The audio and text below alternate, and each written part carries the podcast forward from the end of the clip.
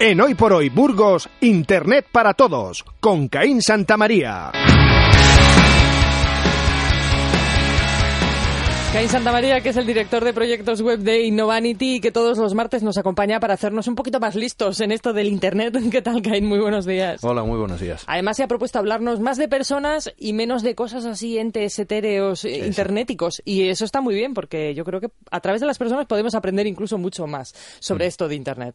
Y hoy, además, pues creo que eh, tiene una excusa perfecta porque eh, se retoma en una segunda temporada un programa de divulgación científica que podemos decir que se volvió un poco de culto la temporada pasada en, televisión española en la 2, que era Órbita Laica. Y con esta excusa vamos a hablar de divulgación científica en Internet, que está muy bien.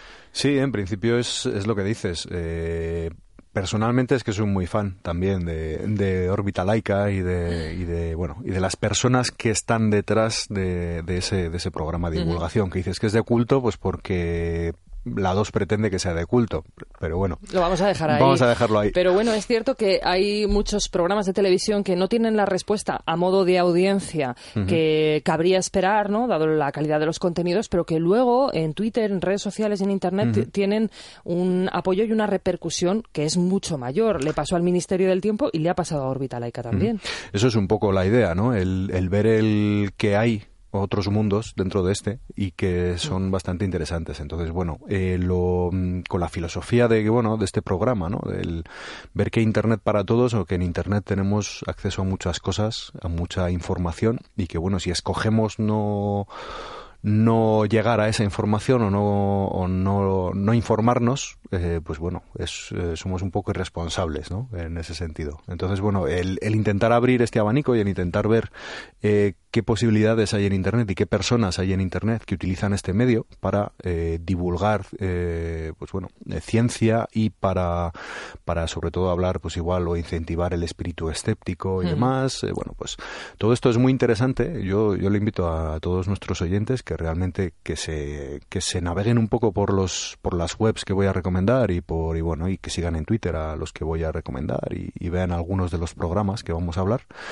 porque es realmente interesante y hay muchas veces que a, mucha, muchas personas seguramente que les habrá un mundo diferente, un mundo en el que realmente ve que la ciencia es interesante y demás. Eso es cierto, porque nos gustan mucho las tontadas en Internet. Eso es. Pero una cosa no quita la otra y también la divulgación científica es una buena oportunidad para los que dicen que solo existen las tonterías en Twitter y en Facebook, bueno, pues no es cierto. Ahí están estos blogs que después tienen su eco también en las redes sociales. Exacto. Pues bueno, el principal blog eh, o el más antiguo o el más, por así decirlo, que más nombre tiene es Microsiervos. Microsiervos.com es un blog que lleva muchísimos años, casi desde que se inventaron los blogs, casi casi. Es un blog decano, como se suele decir, ¿no? En tema de, de a la hora de creación de contenidos y, y bueno, tiene una sección siempre, todos los días publican algo de ciencia. Lo llevan dos personas, eh, que sus eh, nombres en Twitter son Wicho y Albi, Wicho con W en, en la primera letra. Y bueno, básicamente es un referente. Simplemente tú entras a microsiervos.com y ahí vas a ver un montón de artículos, sobre todo muy interesantes, muy cortitos, suelen tenerlos, algunos más extensos, en los que hablan, pues bueno, sobre todo les gusta mucho el tema de la, la carrera espacial. Y hablan mucho, pues, de eso, de la Estación Internacional, de la NASA y luego pues descubrimientos curiosos, les gusta mucho Tesla y sus inventos locos. Entonces, bueno, eh, es muy interesante porque es un referente y a partir de ahí descubres otros muchos blogs que enlazan ellos, eh, que son sus referentes o los que leen. Aparte de microsiervos, está Magonia, que en mi opinión es el segundo, magonia.com, que es el segundo en mi opinión más importante, o por lo menos al mismo nivel que Microsiervos, y este solo lo lleva una persona, que es Luis Alfonso Gámez, que es L.A. Gámez en, en Twitter y que eh, es un divulgador, es un periodista, divulgador científico que trabaja en el correo y este blog, el de Magonia, está alojado dentro de lo que es el correo del País Vasco. El correo de Bilbao, sí. Eso es, del correo de Bilbao. Hemos hablado de Luis Antonio Gámez alguna vez, Luis Alfonso Gámez, Luis perdón, Alfonso. eh, porque José Antonio Pérez estuvo aquí en el Exacto. programa y el curso que en la Universidad de Burgos durante el verano pasado eh, dirigió Gámez y al que asistió Pérez nos sirvió, nos dio mucho de sí en una entrevista muy divertida con Pues eh, también tenemos a José Antonio Pérez, que es el siguiente del que iba a hablar, que tiene su blog que es Mi Mesa Cogea, que bueno, es un poco, eh, habla de actualidad y bueno, tira un poco al tema periodístico, pero tiene una sección de ciencia y escepticismo que es muy interesante y que habla mucho de, todas estas cosas.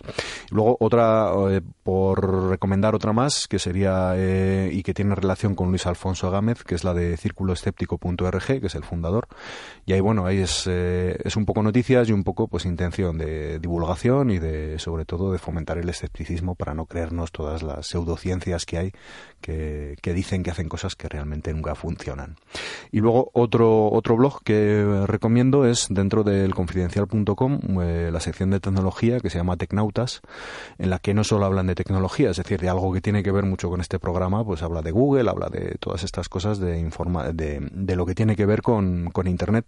Tiene una sección de ciencia que está muy bien. Y hay varios autores y, no habla solo de ciencia en sí, sino, por ejemplo, también habla pues de cómo lo pasan los científicos, que, qué les pasa cuando les cortan los eh, lo que sería el, dinero, el grifo.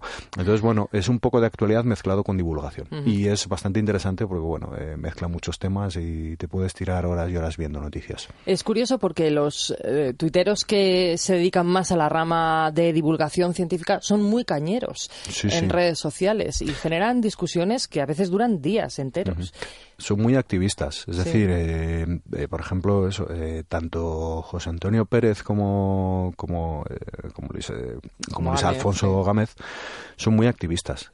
son muy de enseguida, en cuanto en algún medio de comunicación mayoritario mete alguna magufada, como ellos dicen, que una magufada es básicamente hablar de pseudociencias o contar cosas no contrastadas y que tampoco están demostradas que sean, que sean efectivas, como puede ser la homeopatía este tipo de, de tratamientos o lo que como queramos llamarlo alternativos y que son pseudociencias son muy muy activos y muy muy activistas y mueven mucho y crean mucho movimiento crean mucho mucho buzz como se dice en redes sociales y es muy interesante seguir sus, sus discusiones ¿eh? está muy bien y, y todos estos de los que nos ha hablado Caín están muy bien aunque nosotros tenemos especial predilección por mi mesa cogea por la cuenta de, de José Antonio Pérez no porque sea colaborador de esta cadena sino porque es muy imaginativo y sobre todo porque tiene unos ramalazos de humor impresionantes. Sí. Hay días que te descubres llorando de la risa con cosas que... Y trabaja mucho con el sarcasmo y la ironía. Mm. Es decir, que juega mucho con la inteligencia también de la persona que, lo está, que lee sus, artículos.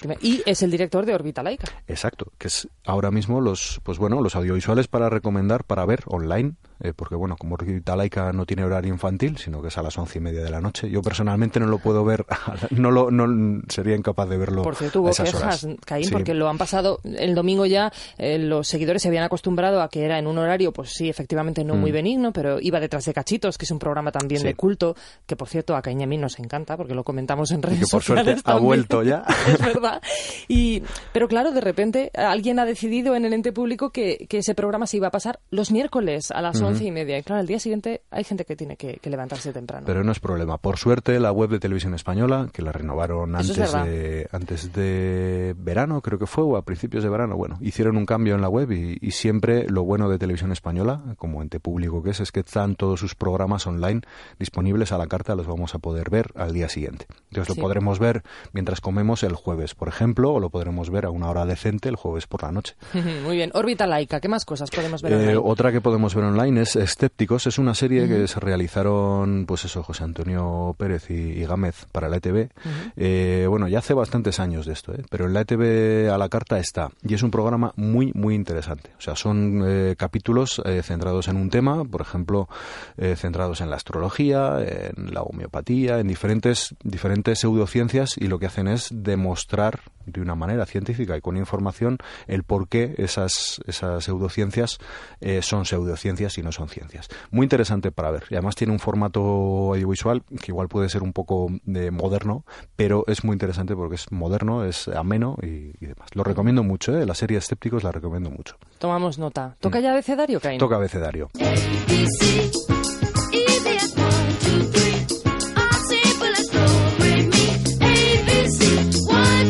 Te toca, venga. Por la A. Pues seguimos por la A y vamos rápido, vamos con Apple. Eh, Apple, la gran compañía y demás, pues bueno, obviamente en el abecedario de Internet lo tenemos que incluir. Eh, simplemente decir que Apple para muchos que seguramente no lo sepan, Apple realmente lo que hace es, ordenadores.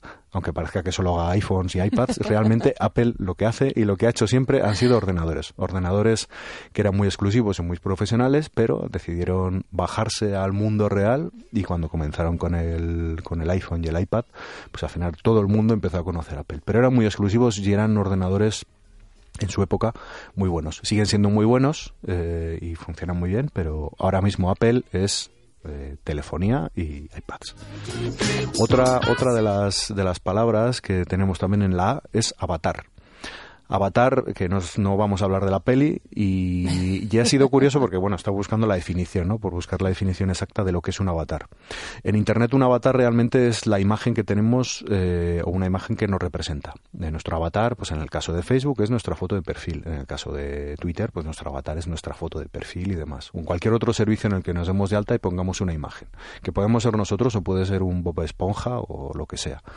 Y ese es nuestro avatar. Pero realmente la palabra avatar, esto es lo curioso, que viene del francés avatar etimológicamente y viene del sánscrito avatara, que es una palabra que significaba que un dios se ha encarnado o manifestado en el hombre.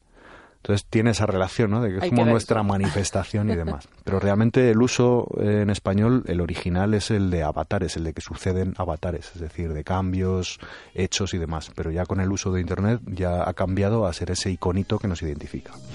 Y la última palabra para, el, para acabar ya la A, que sería awesome en inglés, que, es, que se escribe aguesome con eh, pronunciado en español y con W, que es una palabra que se utiliza mucho en Twitter, en redes sociales y demás, que se utiliza pues para decir que algo mola, que es genial, que es estupendo. Que, ha, sustituido un poco al cool de antes, ¿no? Sí, sí, sí, el cool se sigue utilizando, pero en internet se dice más el awesome, y demás. Y luego está la versión española que he leído por ahí, que es el aguesómico, que, que es ya el decir, el, el ya es el súper interesante, súper impresionante y genial. Entonces, bueno, seguiremos con, con, palabras de este tipo. Está muy bien, para que el que lo lea no se sienta muy extrañado. Caín, como siempre, nos enseñas muchísimas cosas. Muchísimas gracias. Hasta la semana que viene. Hasta la semana que viene.